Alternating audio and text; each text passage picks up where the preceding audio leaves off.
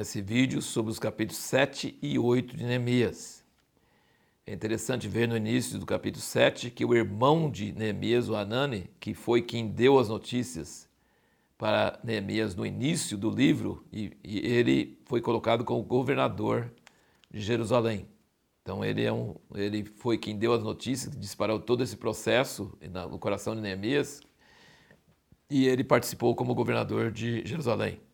E Neemias, assim que terminou de fazer os muros, ele colocou os sacerdotes, levitas, porteiros e cantores em suas devidas posições. Ele era um bom administrador e voltou tudo à, posição certa. E usou o fato dos muros estarem é, prontos e os portões para colocar guardas e fechar os portões de noite. E então levantou a moral. O fato dos muros serem levantados de Jerusalém não quer dizer que eles saíram de debaixo da autoridade do rei da, da Pérsia. Na verdade, é, na verdade, isso que os acusadores estavam dizendo, você está querendo levantar uma rebelião contra o imperador, mas não era isso. O fato dos muros estarem derrubados significa que o povo estava pronto a ser saqueado a qualquer momento e não tinha moral, não tinha testemunho, não tinha, é, estava em vergonha. Então, os muros prontos trouxeram honra. Então, muitas vezes, quando a igreja hoje, que é a casa de Deus, está é, cheio de tudo quanto é, é, tranqueira, tudo quanto é coisa errada, fazendo tudo coisa errada, ela se torna um lugar onde é, é desprezado, tem opróbrio. E quando se levanta os muros, ele diz que fechou as brechas, significa que o inimigo não consegue entrar. Então a igreja começa a ter santidade. Nós vemos na, na Nova Jerusalém, Apocalipse, no Jardim do Éden, no início da Bíblia, não tinha muros e a serpente entrou. Mas na Nova Jerusalém, no fim da Bíblia, lá em Apocalipse, diz que tem muros com 12 fundamentos. E, e, e, vai ter portas e com, com, pérolas, né? Cada porta é uma pérola. Então, é, tem muros, significa muros significa santidade, significa que não entra coisa ruim, que não, não há uma, uma invasão de, de, inimigos, né? Há uma proteção. E, e no Apocalipse fala que fora dos muros vão ficar tudo que é desprezível, tudo que não, tudo pratica mentira e todas essas coisas. Então, os muros representam a, a, a, uma honra, né? um respeito. Uma cidade que tem muros, é uma cidade protegida. O Neemias coloca guardas, coloca os levitas, sacerdotes, todos nas suas funções na casa de Deus e nos porteiros, e nas, nos, nos portões e guardas para guardar o sábado, não deixar ninguém fazer comércio no sábado e para não deixar inimigos entrar de noite, ele deixou tudo em ordem. E no versículo 5 do capítulo 7 ele diz: Então, meu Deus, me pôs no coração que ajuntasse os nobres, os magistrados e o povo para registrar as genealogias. E aí ele pega a genealogia que está lá registrado em Esdras. E aí confesso para você que realmente vai dar bastante desânimo. Você já leu essa genealogia, já cansou de ler esses nomes esquisitos e aqui você vai ter que ler de novo os mesmos nomes. Mas se você quer dizer que leu a Bíblia toda, lembra que eu falei, tem que ler tudo. Não tem, não, se você fala, não, eu li tudo menos o capítulo 7 de Neemias. Aí, inclusive, o capítulo 7 tem essas partes nos primeiros versículos que são importantes.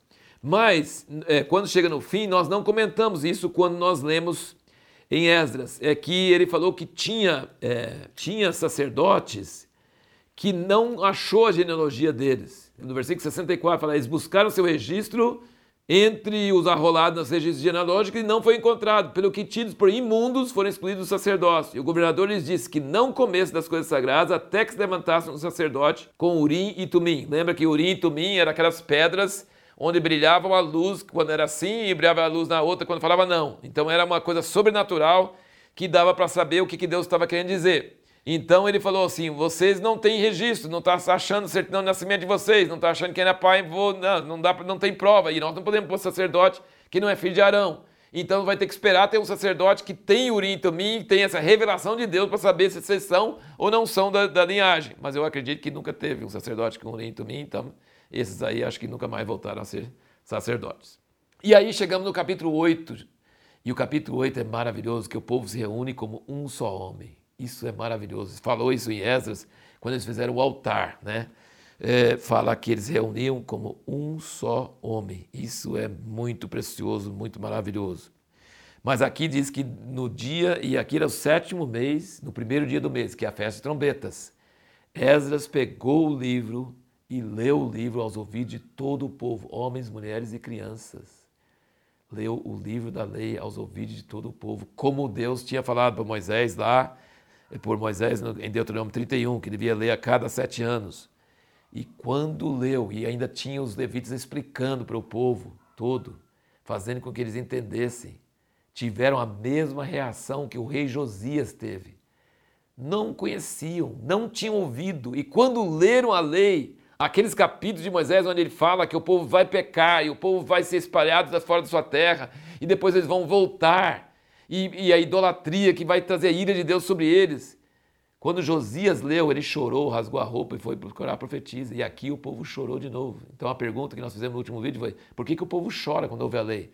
Porque eles sentiram na pele aquilo e não sabia por quê. Seus pais, seus avós tinham sofrido tudo o que Deus tinha falado e descobrir que era culpa deles porque tinham adorado ídolos, tinham abandonado o Senhor, que não era necessário ter acontecido isso, mas aconteceu e que Deus era justo mas eles eram pecadores. Isso traz um choro muito forte. E depois nós vemos que eles falam assim: não, não chora agora não, porque agora é a festa, da festa de trombeta, festa de tabernáculos, ia ter logo. E vocês têm que alegrar diante do Senhor. E aí, então, depois de chorar, eles começaram a alegrar, porque tinham entendido. Aqui diz, o versículo 9 do 8 fala: todo o povo chorava ouvindo as palavras da lei no versículo 10. Portanto, não vos entristeçais, pois a alegria do Senhor é a vossa força.